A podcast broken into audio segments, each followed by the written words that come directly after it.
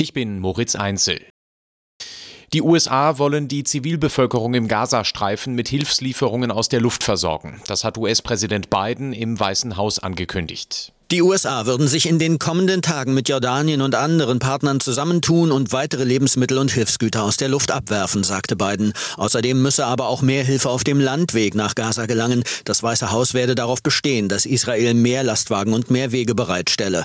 Was aktuell in den Gazastreifen gelange, sei bei weitem nicht genug, sagte Biden. UN-Organisationen haben mehrfach darauf hingewiesen, dass mit Luftabwürfen nur eher geringe Mengen an Hilfsgütern geliefert werden können. Aus den USA Sören Gies. Bundeskanzler Scholz hat den Mut der Russinnen und Russen gewürdigt, die an der Beisetzung des Kreml-Kritikers Alexei Nawalny in Moskau teilgenommen haben. Scholz schrieb bei Ex, die Menschen seien damit ein großes Risiko eingegangen für die Freiheit. Trotz behördlicher Warnungen waren Tausende zum Ort der Beisetzung Nawalnys im Südosten Moskaus gekommen. Russlandweit wurden im Zuge der Trauerveranstaltungen nach Angaben von Bürgerrechtlern mehr als 100 Personen festgenommen.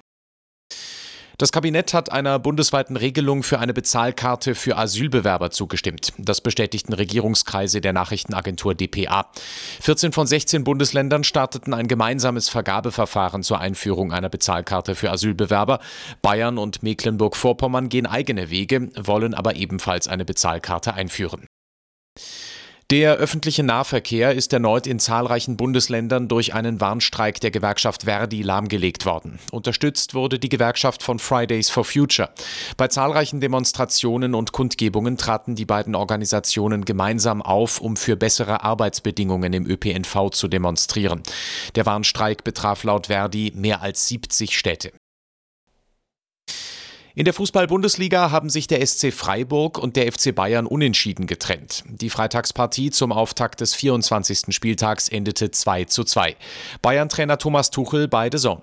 Ja, wir haben keine gute erste halbe Stunde gespielt, äh, waren zu Recht im Rückstand und haben eine gute Reaktion gezeigt und eine gute zweite Halbzeit gespielt mit vielen Chancen und haben uns dann um den Lohn gebracht am Ende. Der Tabellenzweite aus München verkürzte den Rückstand auf Spitzenreiter Bayer Leverkusen vorübergehend auf sieben Punkte. Die Werkself spielt aber am Sonntag noch beim ersten FC Köln.